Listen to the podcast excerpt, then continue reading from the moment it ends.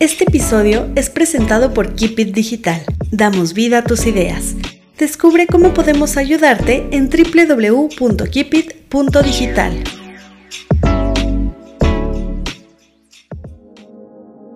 Cuando tú haces una cirugía, transformas vidas. Entonces, sube la autoestima de hombres y mujeres. Entonces, definitivamente se ha vuelto un artículo de primera necesidad.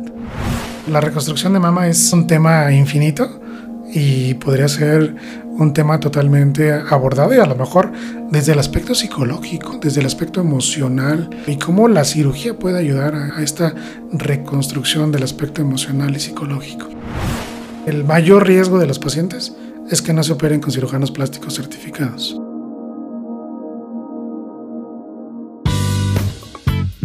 Ellas brillan. Aquí nos escuchamos, nos conocemos y reconocemos, conversamos de lo que nos apasiona y lo que nos incomoda. Tejemos redes entre nosotras, porque cuando una brilla, brillamos todas. Bienvenidas. Ellas brillan. Hola, bienvenidas, bienvenidos una vez más a un episodio de Ellas Brillan. El día de hoy estamos muy felices por el tema. Vamos a hablar de mito o realidad, 10 creencias sobre la cirugía plástica. Creo que va a ser un tema, además de interesante, divertido. Para ello invitamos al doctor Arturo Cándido Mozo. Él es cirujano plástico con 15 años de experiencia en el ramo de la cirugía plástica estética y reconstructiva, egresado de la Facultad de Medicina de la UNAM. Cuenta con una especialidad en quemados en el USC Davis. Tiene grado de maestro en ciencias médicas por el IPN Actualmente es miembro de la Asociación Mexicana de Cirugía Plástica, Estética y Reconstructiva y también es miembro de la ASPS, American Society of Plastic Surgeons. Bienvenido, doctor, ¿cómo está? Carla, muchas gracias por invitarme a este podcast que es justamente Ellas Brillan. Eh, me encanta el nombre, creo que está padrísimo los temas que vamos a tratar el día de hoy. Y pues bueno, este, Carla, muchas gracias por este espacio. Para mí es un honor poder estar aquí con ustedes. Para nosotros también poder conversar con usted. Y pues bueno, nos vamos directo a estos mitos. A ver, mito número uno. ¿Es muy costosa una cirugía plástica? Fíjate que no, cada vez es más accesible y yo soy de la idea de que la cirugía plástica cada vez está al alcance de todos. Lo que sí es importante es más que sea costoso o no, porque cada quien le va a poner precio al trabajo y, cada paciente también le va, va, a tener acceso con cada cirujano. Aquí lo más importante es revisar las credenciales de este cirujano. Entonces, en México es bien importante que los pacientes sepan que existe una Asociación Mexicana de Cirugía Plástica y para pertenecer a esa asociación existe algo que se llama CONASEM, que es quien se encarga de recertificar y certificar a todos los cirujanos plásticos. Entonces, lo importante es que pertenezcan o que estén certificados por el Consejo Mexicano de Cirugía Plástica, Estética y Reconstructiva. Y este, y, este consejo se va a encargar de revisar las credenciales de cada uno de los cirujanos, el puntaje para poderse recertificar y que se mantengan actualizados. Esta recertificación es cada cinco años. Entonces, la cirugía plástica es para todos, está al alcance de todos, pero más que costos, sobre todo es que el cirujano sea cirujano plástico certificado. ¿Y es cierto que han bajado los costos en los últimos años? Sí, claro, por supuesto, porque antes era como, eh, como algo en el cual había muy pocos cirujanos plásticos y se pensaba que solamente era para el medio artístico o para los políticos importantes. Hoy día, si te das cuenta, se ha vuelto un, artículo de, primera necesidad. Y te voy a decir por qué un artículo de primera necesidad, porque ¿qué crees? Hemos encontrado que cuando, cuando tú haces una cirugía, transformas vidas. Entonces, sube la autoestima de hombres y mujeres. Entonces, definitivamente se ha vuelto un artículo de primera necesidad. Justo ese es el mito número dos. ¿Te cambia la vida? ¿Realmente influye en tu autoestima una cirugía? Claro que sí. Fíjate que a mí en la consulta me pasa muy frecuentemente que eh, todos tienen una historia detrás. Entonces, siempre hay, siempre hay un porqué. Y la pregunta por la que enfoco la entrevista o la primera entrevista en la consulta médica no es, este, ¿qué te quieres operar? ¿Qué te voy a hacer? No, no, no. Es, ¿por qué te quieres operar? ¿Qué esperas conseguir? ¿Qué resultado esperas tener? Y entonces ahí, ahí le vas dando un, un enfoque y te vas metiendo en la personalidad de cada paciente. Ahí es donde tienes que detectar si es un buen paciente o no, porque a lo mejor pueda llegar un paciente que ya viene enojado de otro cirujano plástico o de otro doctor que se operó que no era cirujano plástico pero que está enojado. Entonces dices, bueno, a ver, ¿qué sí podemos lograr? ¿Qué no podemos lograr? Y sobre todo poner eh, en base esas expectativas reales. Luego entonces, pues yo creo que este, sí cambias vidas, pero generalmente eso depende mucho de eh, la aceptación de cada paciente, ¿no? Es decir, yo me quiero operar porque me quiero ver, me quiero ver más atractiva. Perfecto te quieres ver más atractiva, este, pero hay que, hay que entender que es algo que la paciente tiene que pedir, pero además necesita. Pero a veces también te puede llegar a la, la, consulta la paciente que te dice es que veo que ya no le gusta a mi marido, creo que ya no soy atractiva. Entonces, lo primero que tienes que hacer es decirle y enfocar que efectivamente el cambio que va a recibir es para ella. O sea, primero es la, la aceptación del paciente mismo y que no lo debe hacer por una segunda persona por, por aceptación de alguien más, sino más bien es para que ella se sienta mejor. Si, es, si, es, si esta paciente justamente lo hace de esa manera, el éxito está, está asegurado. Entonces, y eh, eh, justamente el autoestima verdaderamente va a subir. Doctor, entonces puede haber personas que no sean candidatas para la cirugía, independientemente del tema médico, los estudios, etcétera. ¿Hay quienes no son candidatos por, por este tema? Sí, verdaderamente hay, hay pacientes que definitivamente ya vienen después de tres o cuatro cirugías. Vamos a hablar de un caso específico, a lo mejor cirugía de nariz. La cirugía de nariz es una de las cirugías de las cuales este, tú puedes moldear una nariz, pero también el otro 50% va a depender mucho de la cicatrización de un paciente. ¿Y qué pasa si tú operas una nariz secundaria? Pues bueno, ya la cicatrización, este, pues ya no va a ser exactamente la misma de una cirugía primaria. Entonces, definitivamente este, si hay pacientes que pueden ser candidatos o no. Entonces, si ya llevan cuatro o cinco cirugías de nariz, pues ya la nariz está totalmente cicatrizada y el resultado no puede ser a veces el que uno espera. Entonces, habrá que platicar con el paciente para ver si verdaderamente es candidato o no.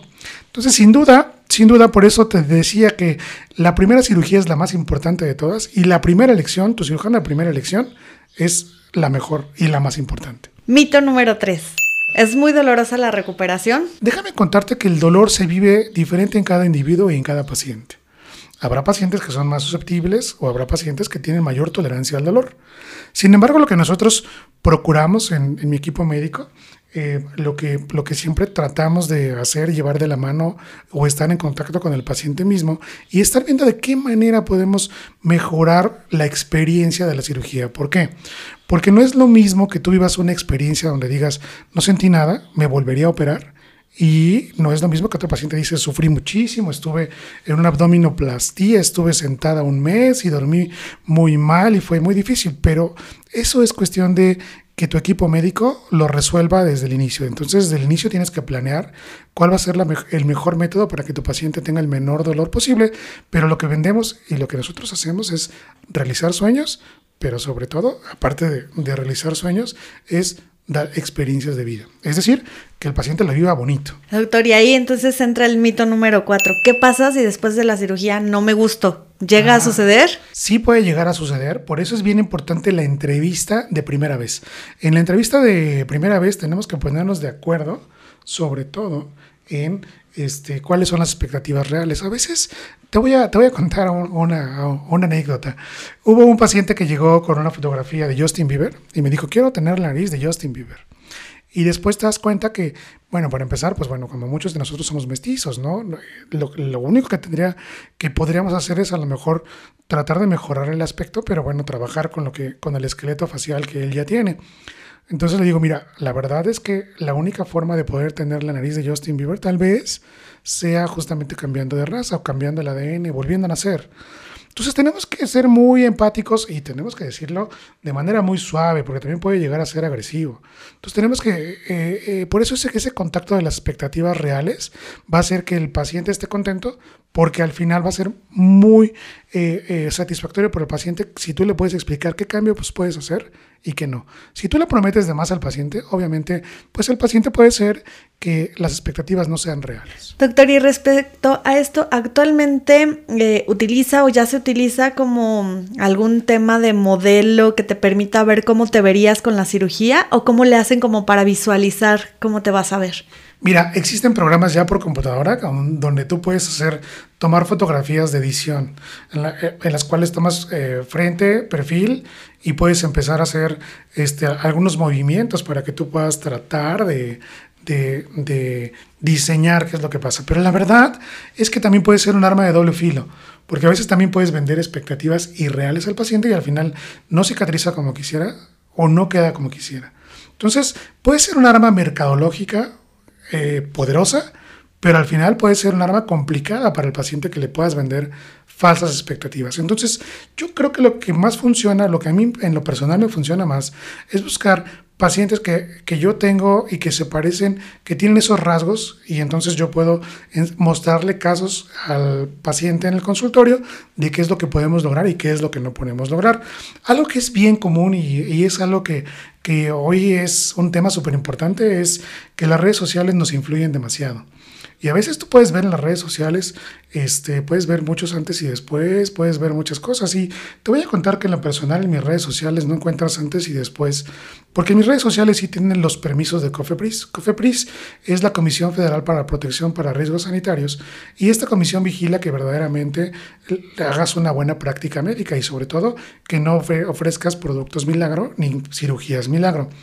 Luego entonces para que tú puedas hacer esto, pues de entrada tienes que tener un permiso especial y cada fotografía que está mostrada de antes y después tendrá que tener sus debidos consentimientos y estar debidamente aprobados. Entonces, a veces desde ahí empieza el gran problema de las redes sociales. Entonces, ya de entrada, cuando tú encuentras que en las redes sociales no viene el número de certificación, no viene el número de cédula profesional, no viene a qué asociaciones perteneces el consultorio y con quién te, quién te va a atender, pues definitivamente deberías desconfiar porque puede ser, pueden ser fotografías irreales y muchas veces pueden tener Photoshop.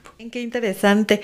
A ver, mito número 5. ¿Las cirugías plásticas son solo para mujeres? Negativo. Fíjate que antes, y te estoy diciendo que yo llevo 15 años en este rubro, ya dedicándome a la, a la medicina privada, y resulta que he ido viendo cómo ha ido cambiando la, la tendencia en cuanto a género, ¿no?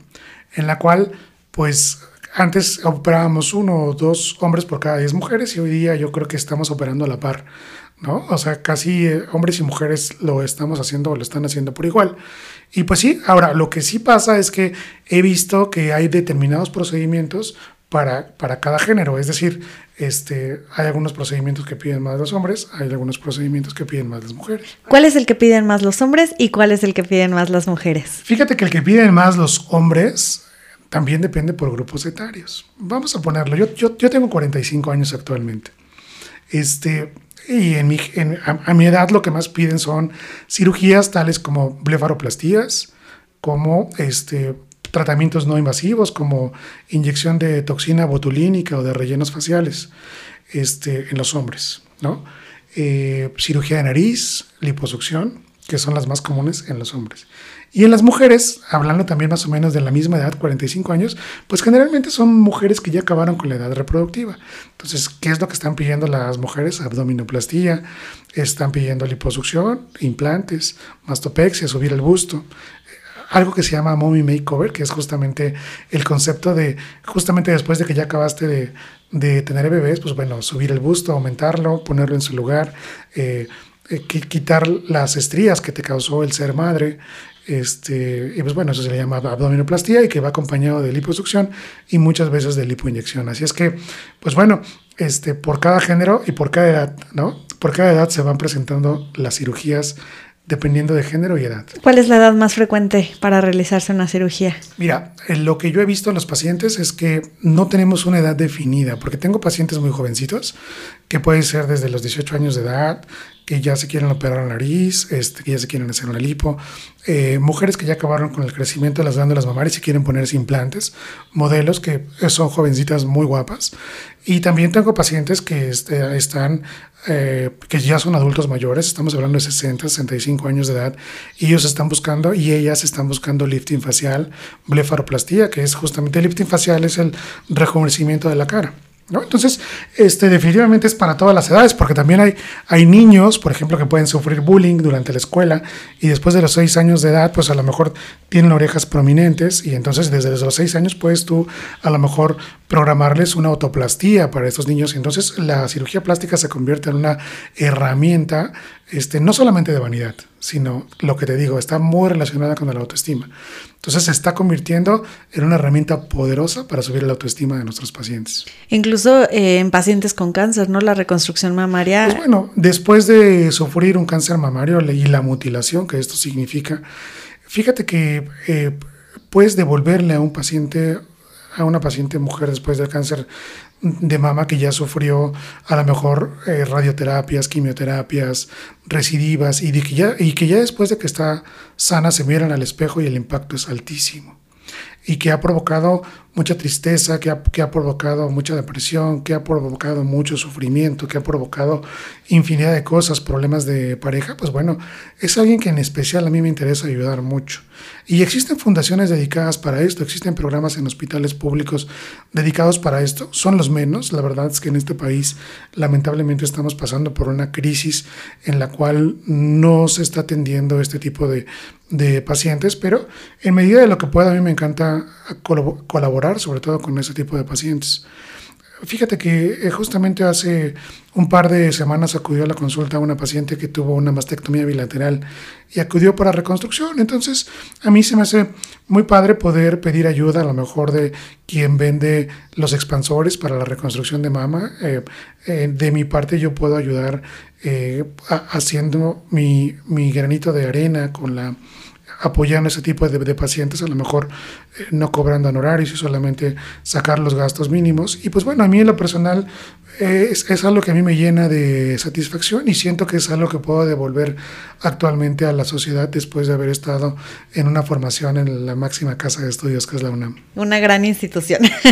Qué interesante, esto nos da como para un tema aparte, ojalá. Sí, claro, la reconstrucción de mama es, eh, es un tema infinito y podría ser un tema totalmente abordado y a lo mejor desde el aspecto psicológico, ¿no? Desde el aspecto emocional y cómo, y cómo la cirugía puede ayudar a, este, a esta reconstrucción del aspecto emocional y psicológico. Que incluso justo estaba leyendo em, que es algo que se ha descuidado mucho, o sea, finalmente dices, ya te salvaste el cáncer, ya lo demás eh, no, no importa. Y, sí importa. Y, al final importa y importa, e importa muchísimo, ¿no? Hay pacientes que llegan, es que yo solamente que, o sea, pues, yo solamente quiero verme como me veía antes.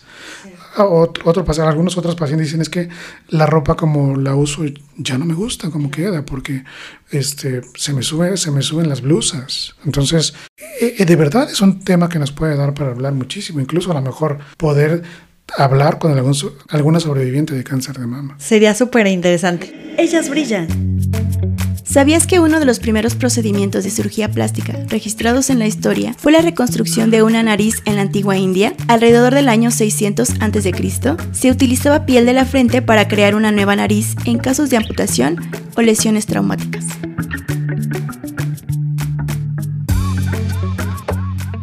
Ellas brillan. Pues vamos con el mito número 6.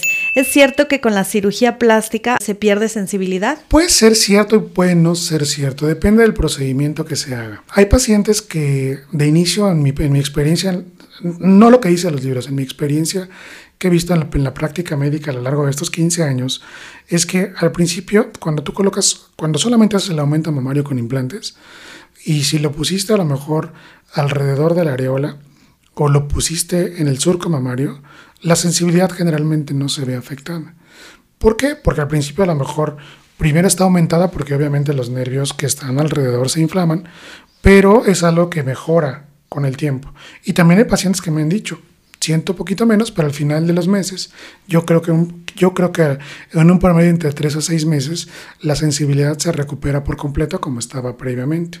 Obviamente esto tiene que va de la mano de la inflamación. Sin embargo, algunos, algunos procedimientos como una reducción mamaria o una... Eh, y además haces una reducción mamaria apoyándote de un implante pequeño, pues ahí lo que haces es que la cirugía es mucho, muy invasiva. Y ahí a lo mejor sí puedas tener cambios en la sensibilidad. Sin embargo, son los menos. Entonces, si el, si el mito es se me va a alterar la sensibilidad, los cambios es, es, justamente menor. O sea, es, son los menos. Se puede presentar, sí, porque bueno, no hay ni siempre ni nunca en la medicina. Sin embargo, este, yo sí te recomiendo que sin duda puedas hacer este tipo de cirugía, porque a veces hay que, hay que eh, hay que ver que a lo mejor puedas, pueda aumentar o disminuir tu sensibilidad, pero van a disminuir los dolores de espalda en caso de que sea una cirugía por una gigantomastia o este tipo de cosas que definitivamente vas a cortar tejido y vas a reacomodar el pezón y, y pudiera tener alteraciones. Entonces, pero eso es algo que tienes que individualizar, pero sobre todo platicar con cada paciente. ¿Y se notan las cicatrices? Fíjate que sí, lamentablemente Lamentablemente las cicatrices se notan y eso es algo que es bien importante. A pesar de que sean alrededor del pezón o que sean ocultas, no existe una, varita mágica para borrar estas cicatrices. Sin embargo, la técnica de la sutura, el cuidado de cada paciente, la coloración de la piel, son factores, la tensión, son factores que pueden disminuir o aumentar o son factores que pueden jugar este, un papel importante en la cicatrización. Lo que sí es muy cierto es que las cicatrices se van a desaparecer eh, en un promedio de 12 a 18 meses. Sin embargo, no desaparecen al 100%, pero estas pueden llegarse a ser casi imperceptibles. Ahora, Actualmente existen técnicas para disminuirlas bastante.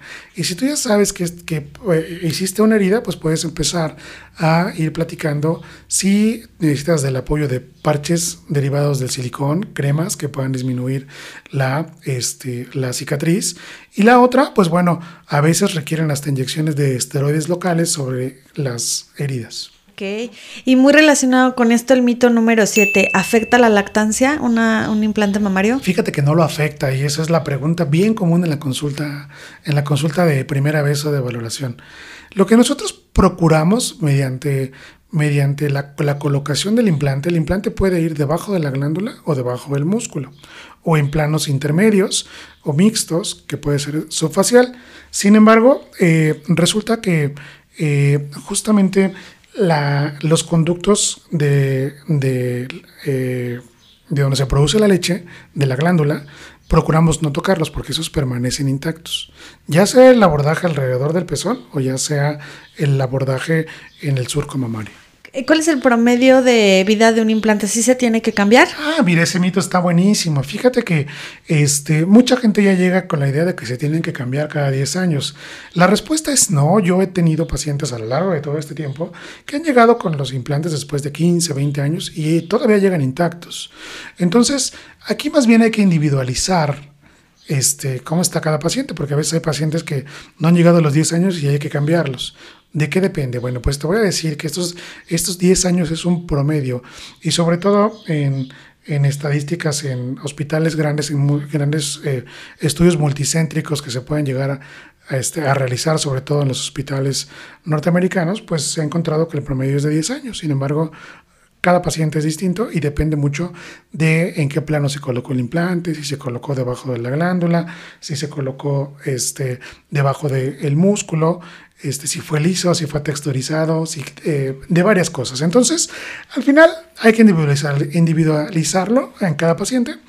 Sin embargo, el promedio, 10 años, sí, pero eso no significa que que mañana cumple 10 años y me tengo que ir con el cirujano plástico. ¿De qué depende que se cambie un implante? ¿Si se desgastan o cómo se determina que hay que cambiarlo? Fíjate que se determina que hay que cambiar un implante cuando se hace una contractura capsular.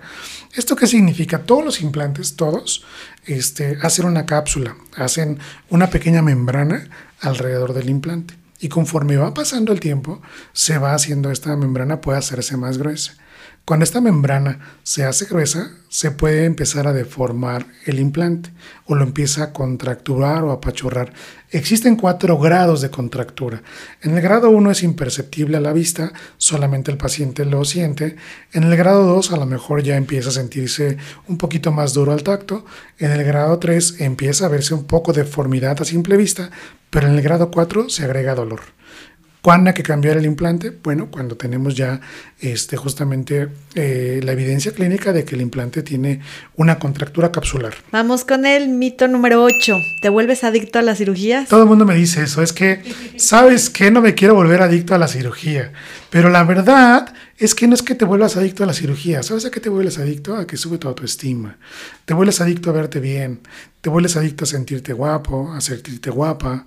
Entonces, no es que te vuelvas adicto, más bien como que vas a encontrar, le vas encontrando sabor. Y si tu experiencia anterior fue buena, y si tu experiencia con tu cirujano fue placentera en el sentido de que tuviste una buena recuperación, pues justamente regresan. Yo actualmente estoy empezando a ver pacientes que conocí, como te decía, hace 15 años y siguen llegando al consultorio y, van, y van envejeciendo conmigo. A lo que voy es que eh, eh, vamos viviendo juntos esta etapa de las, de las cirugías.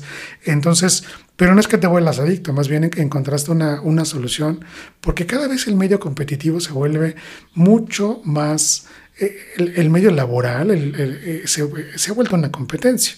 Entonces antes no, ya no es exclusivo de los artistas que viven de, su físico. Ahora es importante, por ejemplo, ver cómo los grandes directores de empresas, pues bueno, se tienen que mantener joviales porque la gente joven viene, viene empujando atrás. Y la verdad es que como te ven, te tratan, eso es muy cierto. ¿Por qué? Porque tienes que mantener una imagen jovial. ¿Hay un límite de cirugías que aguanta el cuerpo? Sí, hay un punto en el que ya no más. Fíjate que no es que aguanten el cuerpo, lo que pasa es que lo, que lo que tienes que empezar a ver es que no cambie la percepción de sí mismo. También existe el miedo a envejecer. Y ese miedo a envejecer, pues bueno, a veces puede jugar en tu contra. Porque dices, bueno, ya vamos a poner el caso de algún artista que ya se hizo un lifting facial a los 50 años, otro lifting facial a los 60, a los 70, y cada vez los rasgos y la piel se va estirando cada vez más y a lo mejor ya no se parece a cómo venía de joven. Y eso es muy común, sobre todo también hablando del medio artístico, del medio artístico de las figuras públicas. Entonces, no es que exista un límite de cirugías, más bien el límite lo vas a poner tú y cómo te ves. Y obviamente del medio en el que te desenvuelves. Y a veces uno puede caer en la, en la exageración, sí. Pero para eso está el cirujano plástico, para darte el mejor consejo. ¿Sabes qué? Yo creo que tal vez ya no sería prudente hacerlo.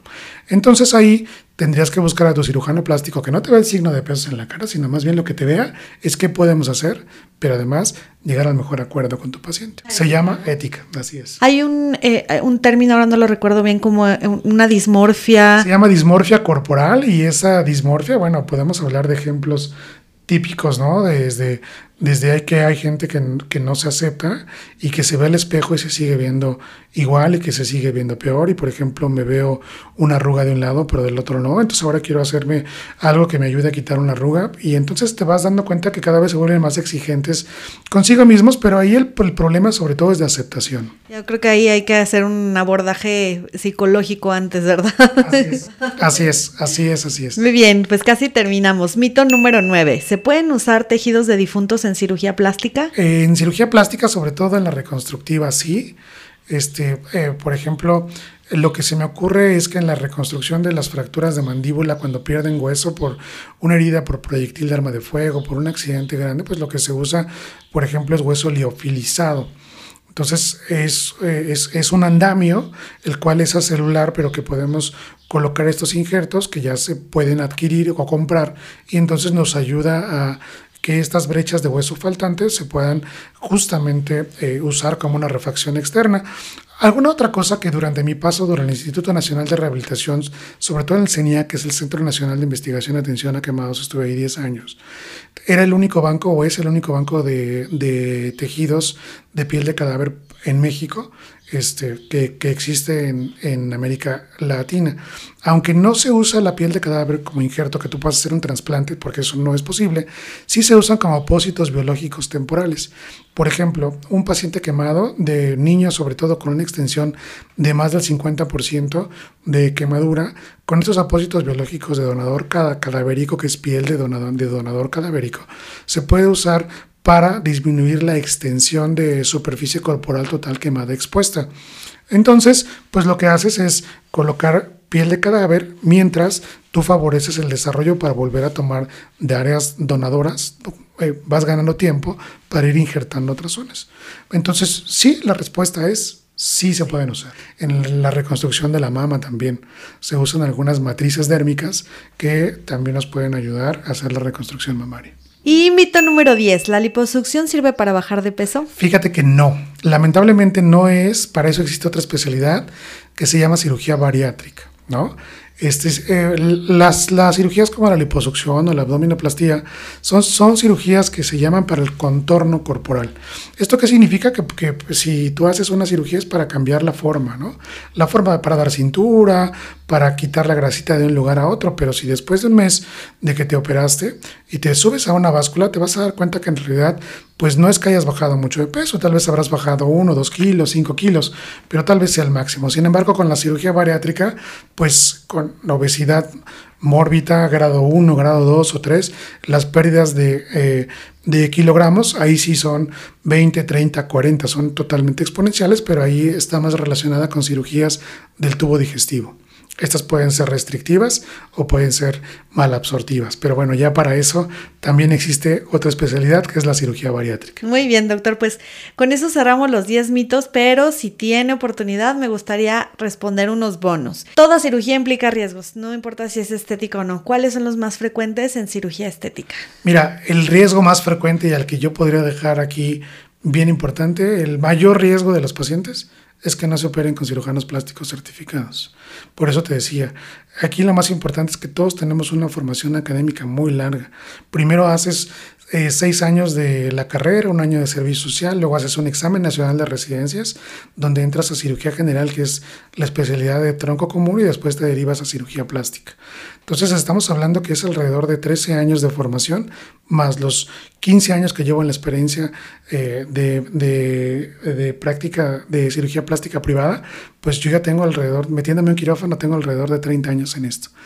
Este, aunque tengo eh, relativamente pocos años de edad, ya el tiempo es mucho. Entonces, ¿cuál es el principal riesgo de los pacientes? Pues que se pongan en manos de gente que no esté certificada. ¿Cómo sé que estoy en buenas manos? Te metes al Consejo Mexicano, a la página del Consejo Mexicano de Cirugía Plástica, Estética y Reconstructiva, buscas por apellido quién es tu cirujano tratante y en ese lugar vas a encontrar al cirujano si está certificado o no, porque hay que, hay que recordar que esta certificación se lleva cada cinco años y cada cinco años tienes que estar en educación médica continua que te mantiene actualizado, que hace y te obliga a estar asistiendo a congresos donde estás todo el tiempo analizando temas, cómo mejorar y disminuir los riesgos en tu paciente. Muy bien, doctor.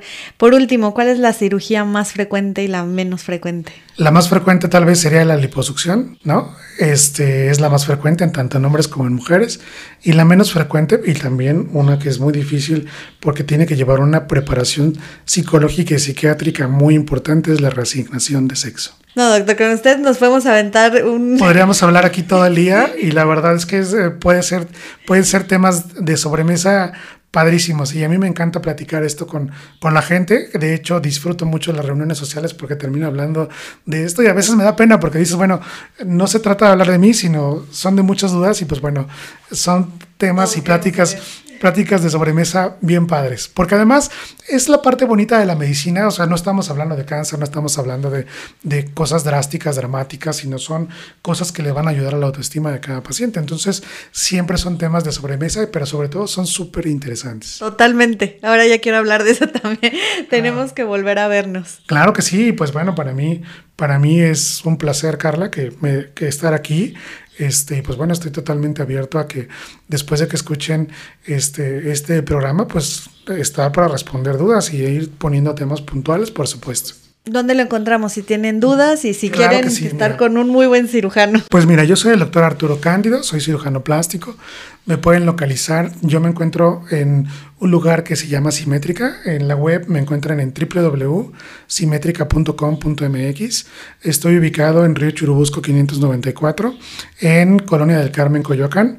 Mi teléfono de contacto es 55 27 35 8502 y desde ahí pues podemos ir agendando citas, pero por supuesto podemos ir cambiando vidas. Ay, qué emoción. Muchísimas, muchísimas gracias por estar con nosotras.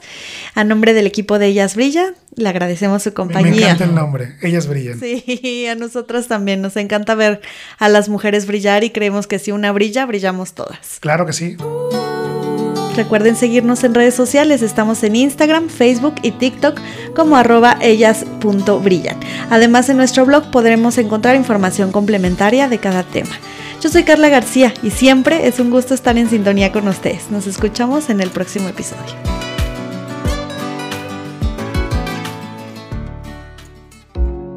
México destaca a nivel mundial en el campo de la cirugía plástica, siendo reconocido internacionalmente por atraer a pacientes extranjeros que buscan someterse a diversas intervenciones estéticas.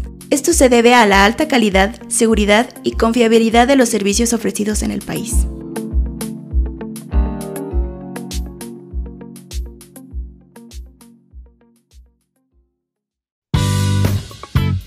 Gracias por ser parte de esta comunidad. Todos los miércoles un nuevo episodio. Exploramos historias inspiradoras, compartimos conocimientos y construimos nuevos puentes de apoyo mutuo. Ellas brillan. Una conversación con Carla García. Nos escuchamos la próxima.